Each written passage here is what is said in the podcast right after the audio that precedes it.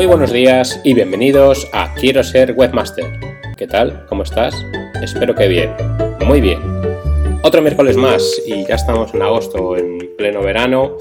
Hoy es miércoles 5 de agosto de 2020 y tal día como hoy, en el año 1973, la Unión Soviética lanzó la sonda Mars 6 con destino a Marte y cuya misión era aterrizar y enviar imágenes de la superficie.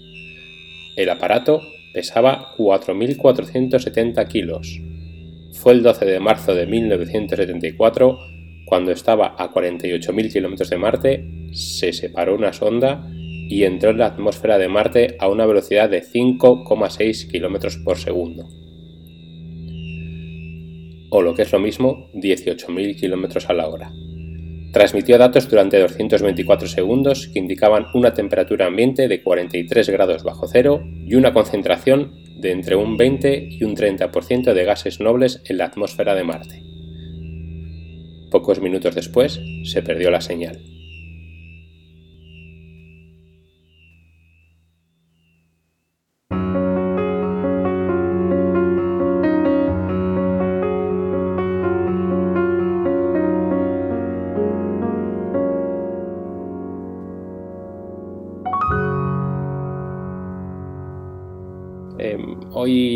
Traigo una pequeña novedad, no sé si se notará una mejora de sonido y el caso es que me he comprado un biombo y estoy rodeado de él prácticamente entero y bueno, de tal forma que pueda evitar un poquito el eco que estos capítulos de atrás eh, tenían. Bueno, os seguiré contando. En el capítulo anterior me quedé cuando había fichado a Juan, que era un diseñador web, había hecho un curso de desarrollo web y mm, había venido a hacer las prácticas a nuestra empresa. Y ya os dije que, bueno, entre todos fue el que destacó, además él quería trabajar, le apetecía, pues le, hice un contrato de seis meses, pero notábamos que faltaba algo. Nos faltaba la figura de comercial. Yo no quería hacer comercial a puerta fría, siempre me ha resultado eso, muy frío, llegar a una empresa, eh, llamar a la puerta y presentarte, hablar de tu producto, es, muy complicado. En algunos momentos sí que, al principio sí que me atreví y lo hice, pero el trato que recibes es, muy, muy frío, es muy, muy desagradable. La gente suele estar muy ocupada y no tiene tiempo para, escuchar monsergas. Entonces eh, pensé en, contratar un, comercial telefónico, un comercial que llamara por teléfono a las empresas, eh, ofreciera nuestros servicios y se lo comenté a Juan me dijo, bueno, pues yo tengo una amiga, eh, una conocida que es comercial, telefónica, ha trabajado en, diversas eh, compañías de teléfono, ofreciendo siempre servicios. Y bueno, pues eh, le, pedí, que nos mandara su, currículum, nos lo envió, lo revisé y la llamé. La llamé por teléfono y bueno, pues la, voz la verdad es que me pareció muy bonita, sabía de lo que hablábamos, conocía el mundo del diseño web y nada, la, le dije, bueno, pues te, nada, te voy a hacer un contrato de seis meses y empiezas para, para empezar a llamar a las empresas y a ver si conseguimos trabajos de esta forma. Durante un par de días le di formación, le expliqué cómo funcionaba la empresa, lo que necesitábamos, lo que queríamos hacer, cuál era el, fin de, su trabajo, que al fin y al cabo era conseguir clientes. Ella lo, único que tenía que hacer era llamar, bueno, lo único, entre comillas, lo único que tenía que hacer era buscar páginas web que estuvieran un poquito obsoletas o empresas que no tuvieran eh, página web y llamarlas por teléfono ofreciendo nuestros servicios. La, idea era que enviarles... Eh, enviarles el presupuesto. Lo que queríamos era enviar presupuesto eh, y tantearles un poquitín después. Siempre el presupuesto se le decía que se le enviaba sin compromiso y la verdad es que se enviaron un montón de presupuestos y además a unos precios relativamente económicos. Hablamos de una web para una empresa que estábamos pidiendo unos 400, 500, 600 euros más o menos, lo cual es un precio bastante atractivo quizá este fue uno de los fallos. El precio que, dábamos quizá era demasiado bajo y las empresas, determinados tipos de empresas, pues no quieren este tipo de, trabajos tan baratos, ¿no? Buscan algo más, más caro o de un precio superior. Bueno, ahí, ahí es eh, yo creo que el fallo no fue ese, el fallo fue otro que, bueno, si quisiera explicarlo largo y tendido, me lo voy a apuntar para explicar largo y tendido eh, cuál para mí eh, fue el fallo de, que tuvimos, porque el, Sí, salieron trabajos, entonces la idea era que, Juan diseñara, En el caso de la comercial que se llamaba Olga, que fuera la que conseguía los clientes, y yo era la que les iba a hacer la visita, les llevaba el presupuesto en mano, les hablaba y era un poquitín el que iba a gestionar cada proyecto. En unos seis meses debieron salir unas 10, eh, 12 páginas web más o menos, lo cual está claro que no cubrían ni, de lejos los costes. Hablamos de que un coste de un trabajador eh, estábamos en, torno a los 1.600, 1.700 euros más o menos al mes, dados de alta 8 horas y con un sueldo que era el que marcaba el convenio. Eh, además tenía dos pagas extra, vacaciones, etcétera. Entonces, más o menos calculé que por trabajador se ponía la broma en 2.000 euros al mes. Si lo que os he dicho antes salieron unas 10 o 12 páginas web en 6 meses, hablamos de dos webs al mes y hablamos de 800 euros o 1.000 euros máximo de ingresos eh, mensuales. Lo cual me estaba costando en torno a 3.000 euros al mes que tenía que sacar de mi bolsillo para pagarlo.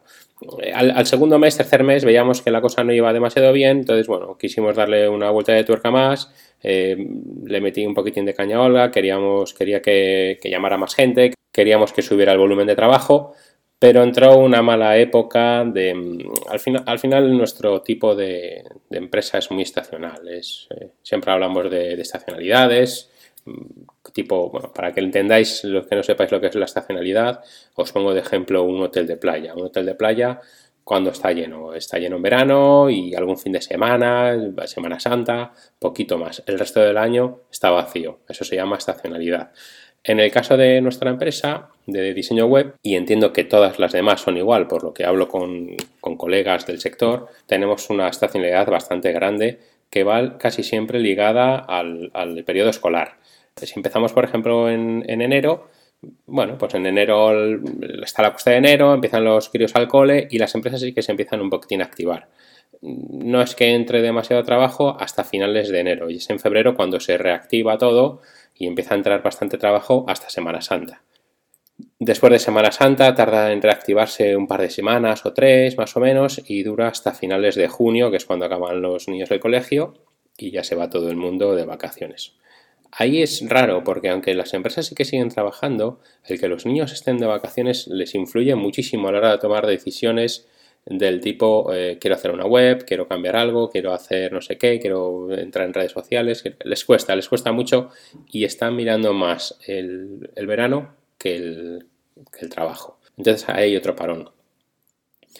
Esto durante junio, julio, agosto, y a mediados de septiembre, primeros mediados de septiembre, sí que se nota otra vez una reactivación de la actividad que dura hasta el puente de la Constitución, en diciembre, que es el 6, 7, 8 de diciembre. Hasta esa fecha, más o menos, salvo si es cierto que estos últimos años ese puente que hay en noviembre también nos afecta bastante. Quizás sea por cansancio de la gente o, bueno, no, es, raro. Eh, hasta, hasta, lo normal es que sea hasta la Constitución. Luego pasan las Navidades y otra vez volvemos a enero. Y todos los años prácticamente han sido iguales. Salvo los años más grandes de la crisis de 2008, 2009, 2010, que en verano había un trabajo tremendo. La gente no se iba de vacaciones, todo el mundo estaba trabajando durante todo el año y no hubo prácticamente eh, parón. Este año, con el tema del coronavirus, sí que ha habido parón, ha habido parón de, de, este verano y desde hace un par de semanitas más o menos está prácticamente todo parado. Yo creo que la gente se ha hartado de estar en casa encerrado y ha dicho, mira, nos vamos de vacaciones. Sé de empresas, de muchas empresas que han cerrado este mes de agosto, incluso empresas que no habían cerrado en la vida en, agosto. Este año han dicho, mira, cerramos, nos vamos y volvemos en otoño, bueno, en otoño no, en septiembre, y que sea lo que Dios quiera. Bueno, veremos qué pasa.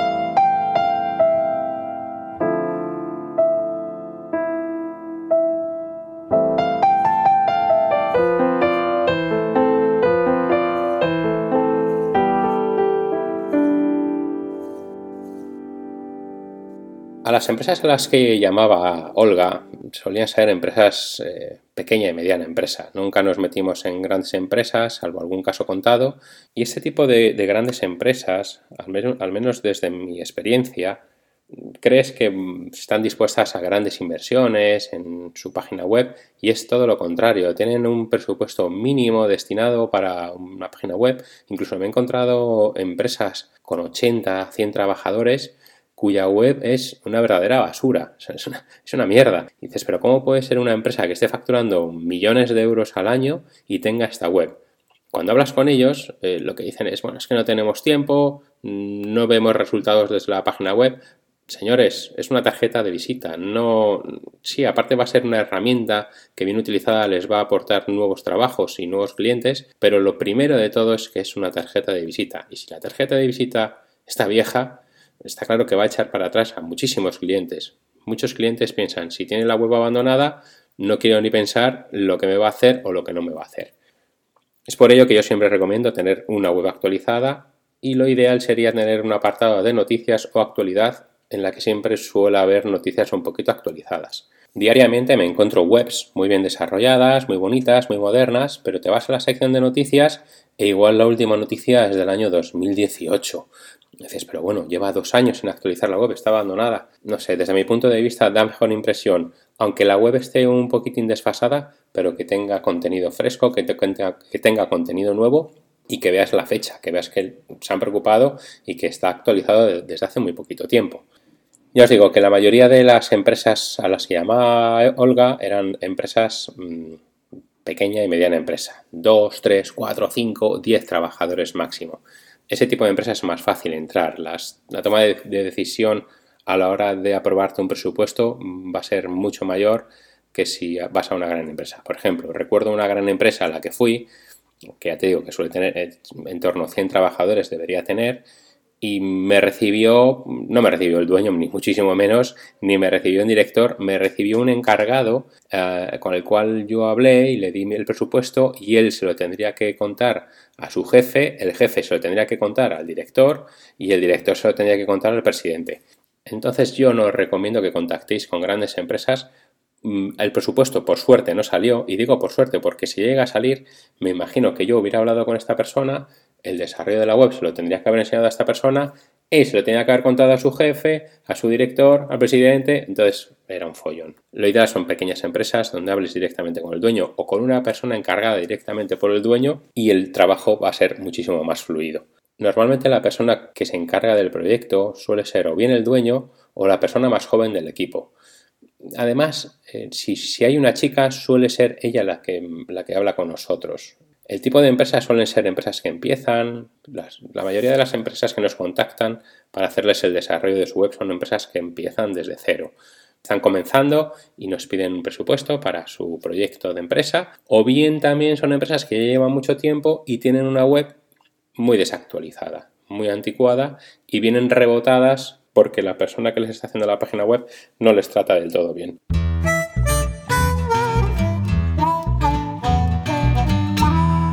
Volviendo al trabajador, al final hice un esfuerzo, creí en ellos y dije, bueno, os voy a contratar otros seis meses más, vamos a hacer un esfuerzo entre todos juntos porque toda la actividad depende de nosotros y todo el trabajo que saquemos adelante nos va a beneficiar a los tres y les contraté otros seis meses más. Nada, la cosa ha sido igual. Mm, al final de los seis meses, eh, bueno, antes de los seis meses les dije que, los ingresos no salían adelante, que estaba poniendo dinero de mi bolsillo y que bueno, sí que es cierto que es una apuesta para, para largo plazo, ¿no? Un cliente en nuestro caso no es solo hacer en la página web, en nuestro caso es un cliente que va a pagar anualmente un dominio y un alojamiento, es un cliente que está abierto a recibir nuevos servicios como puede ser un posicionamiento local, un posicionamiento web, en un determinado momento alguna promoción en redes sociales, un posicionamiento en Google Ads. Son clientes que tenemos ahí, es una carta de clientes que nos viene fenomenal para este tipo de, nuevos servicios que les podemos ofrecer. Por lo tanto, sí, perdí dinero, pero a la larga, a, largo, a muy largo plazo, lo recupero. Lo recupero porque esos clientes siguen pagando todos los años una cantidad. Entonces, de esta forma, pues bueno, voy cubriendo un poquitín esos gastos. Esa fue una de las grandes, eh, de los grandes motivos que me llevó a renovarles otros seis meses más. Calculé más o menos y en los últimos seis meses salieron más web, salieron en torno a 15, 18 páginas web. Entonces, en total conseguí unos 40 clientes que bueno, no está mal, ¿no? En, un año 40 clientes está muy bien.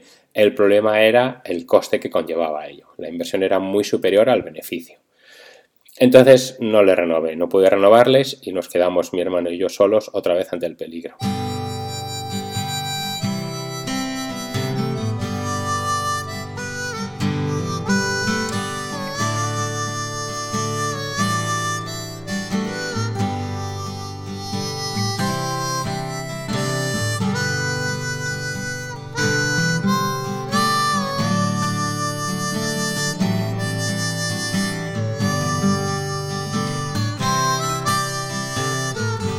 Pasados unos meses recibí la llamada de mi mejor cliente.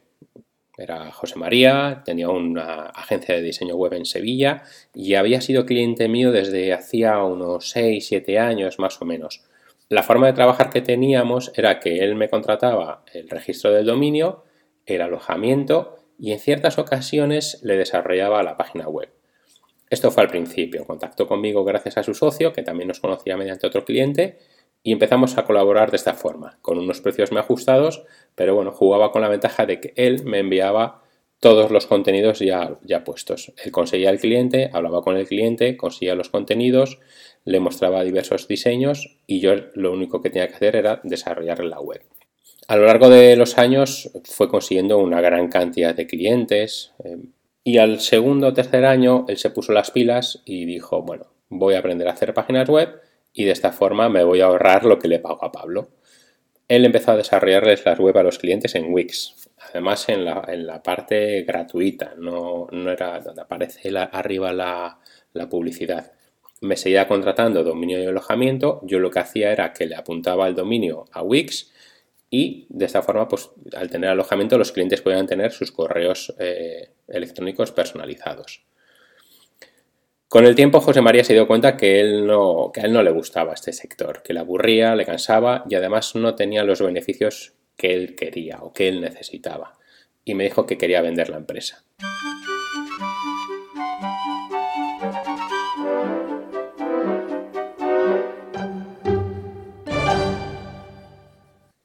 Y hasta aquí el capítulo de hoy. Lo voy a hacer un poquito más cortito. Tengo un poquito de prisa ya me contaréis si se nota mejor el sonido, una mejora de sonido y además eh, me he planteado meter alguna musiquita más para hacerlo un poquitín más ameno. Así que espero vuestro feedback, espero vuestras, eh, vuestros comentarios, vuestras estrellitas en iTunes y bueno, todo lo que queráis y además tenéis mi contacto en www.sarpanet.com. Un saludo y pasad buen día, cuidaros mucho.